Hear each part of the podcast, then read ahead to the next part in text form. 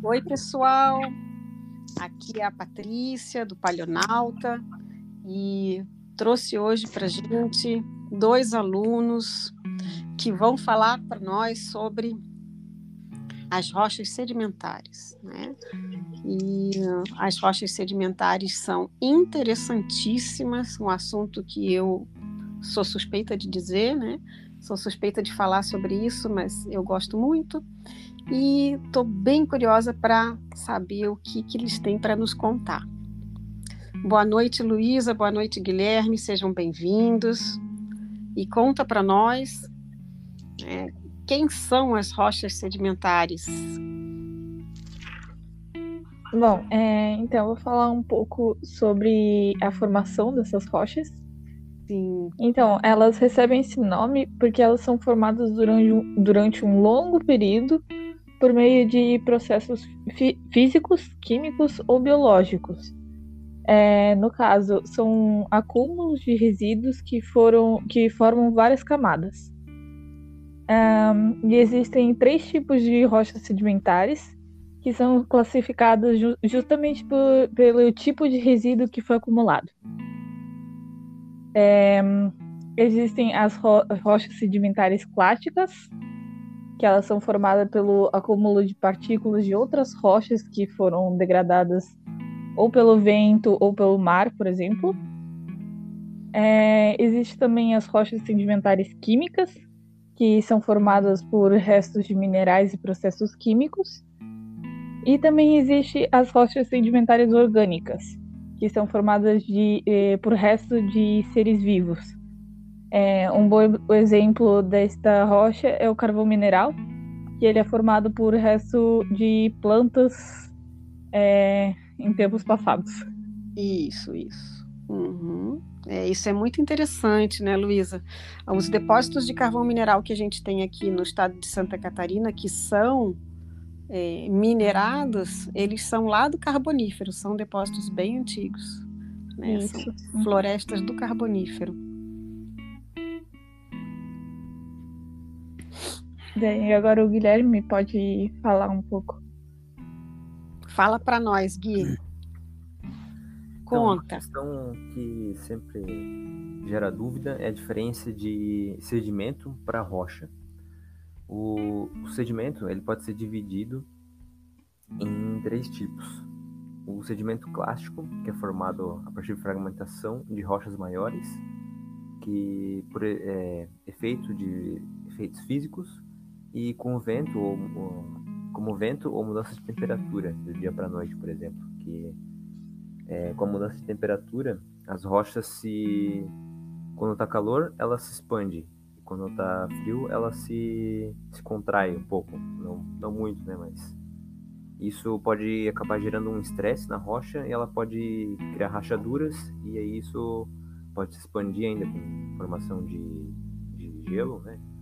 Se um orvalho entra ali no meio e congela. E esse tipo de sedimento é 10 vezes mais abundante do que os outros tipos que, eu vou falar agora, que é o o sedimento químico e o bioquímico, que são divididos somente academicamente, né? Pois na prática eles, eles normalmente se sobrepõem. Uhum. É, os sedimentos bioquímicos são formados por restos de organismos, como a calcita, que se forma de, com a deposição de conchas de animais marinhos. E os sedimentos químicos podem ser formados por é, processos inorgânicos, como a evaporação da água, que leva à precipitação de minerais dissolvidos na água dando origens a rochas como a gipsita, ou gesso, e a halita, que é um, um sal, assim. Uhum. É, o que também pode acontecer é depois desse, principalmente no calcita, que é formada de restos, restos de conchas de moluscos ou até protozoários, é, essa calcita pode se sofrer o intemperismo e aí a gente também pode ter um sedimento que é chamado de bioclástico. Uhum, uhum. É muito interessante, né, Guilherme, que uhum. é, é, você está explicando para nós como essas rochas se formam, né? Isso. Como as rochas sedimentares se formam, essas como de diferentes. E, e desses diferentes tipos de rocha, né? Que vai formar a rocha quando ela sofrer a diagênese.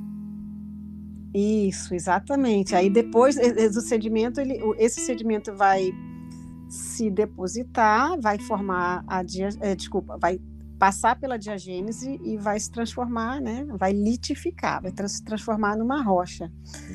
É, o, o, que é, é, geralmente quem não é da, da, área, né, nem da geologia, nem da, da biologia, não conhece e que é muito interessante da gente comentar é o quanto essas rochas sedimentares são presentes né, no nosso dia a dia. Né? E todas as eh, grutas, por exemplo, né, elas são formadas dentro de rochas, dessas rochas eh, químicas ou, ou bioquímicas, né, que você comentou, né, dentro desses calcários e desses. Eh... As grutas são formadas principalmente em rocha calcária e com uma chuva ácida natural, que é a gente normalmente vê chuva ácida como ah, um problema de ah, muita poluição no ar, né? Mas ela ocorre naturalmente também. E com isso ela cria rachaduras na rocha que leva a, essa água até o lençol freático, que trazendo esse, esse, esse ácido vai acidificando aquele, aquela camada de, de água, aquela aquela cobertura de água que vai criando é, grandes cavidades na rocha, e assim que se formam as grutas. Exatamente, exatamente. Então, sempre que a gente é, vê uma foto, um filme, saber de uma gruta num local paradisíaco, né? A gente é, é, é, é, bem legal quando a gente tem a informação de que aquela rocha um dia foi um fundo de mar e toda aquela espessura né, de, de, de, de rocha, de sedimento depositado, é muitas vezes composto por organismos microscópicos, né? carapaças microscópicas que vão se depositando no, no, no fundo do mar e depois aquilo vira uma rocha.